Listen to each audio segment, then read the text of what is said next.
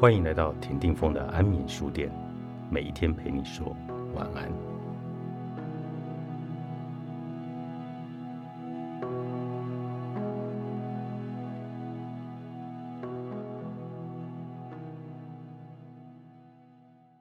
我们对于他人所经历的事情，能够感同身受，想要陪对方做一些什么，这是同理心的一种表现，也意为共情。同理心能激起和他人在那个情境下有相同的情绪感受，同时不会与他人一起陷在情绪里。陷入情绪是指认为当事人好可怜，没有能力，认为他真的走不出来。这便不是同理，而是对当事人的同情，认为他无能改变现况，所以要援救他。我们同情婴幼儿，便是因为他们在生理能力上做不到许多事。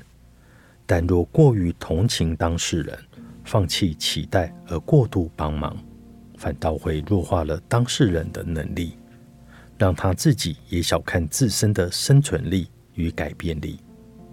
同理是相信对方可以站起来，只是需要支持与协助。同理是一种态度。不是单一做法，例如施舍是一种同情，而协助他人用自身力量改善生活，则是同理。不过，现实很复杂，展现同理协助对方需要大量的时间与人力，所以很多社服单位才会简化为捐款就好，后续由他们来执行。在开头的肉圆加辣事件里。当事人的处境令人同情，也需要进一步来同理，协助他有足够的条件自发性的改变不尊重的对待。他可以选择离家、离婚，或者找资源抵抗暴力。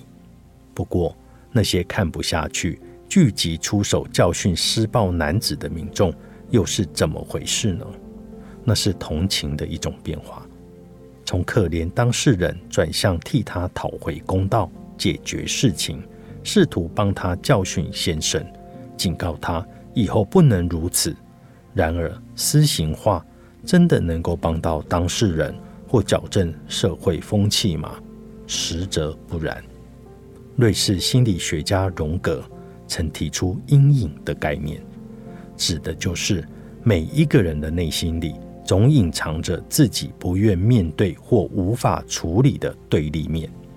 阴影的产生跟我们的童年经验有关。孩提时代不够成熟，未有应变的能力，只好把负面的情绪和阴暗的价值观暂时的否认，不让意识面知道，使自己不知道自己有什么弱点。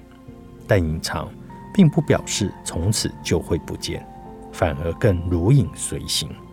当有相关的线索或刺激时，便会做出对抗阴影的反射防卫。例如，看见黑影就开枪，对别人的软弱过度同情，对权威的指使容易愤怒。阴影常会让人不经意思考，产生立即而且过度的抵抗反应，掩饰了真正的议题。这个概念。不仅适用在个人，也会发生于集体。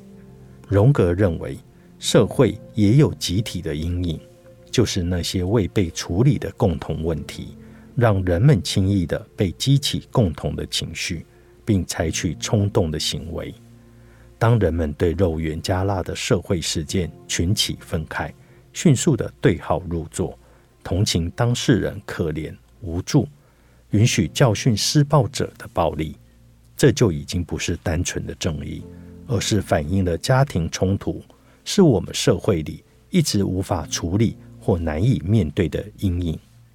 社会里每个人都深陷集体的阴影中。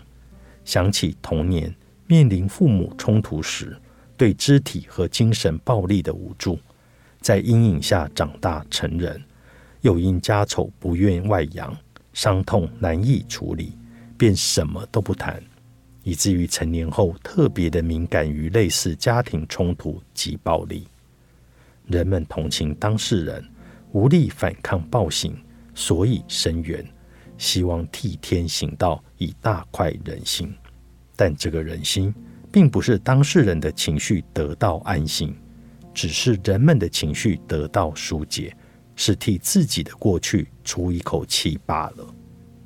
越多人同意这个做法，表示这个集体的阴影就越强大，让人们以为这是正义的选择，但其实是社会的礼盲。小心。这些情绪不是同理，是阴影。满足的是自己过去未被处理的那一块，并触发人们化身正义魔人，却不一定对当事人有好的影响。集体阴影的行为特征是情绪直接产生行为，有得理不饶人的失控举动，且非得到大快人心。例如，对方认错、争一口气等等。他才会罢休，才会觉得足够。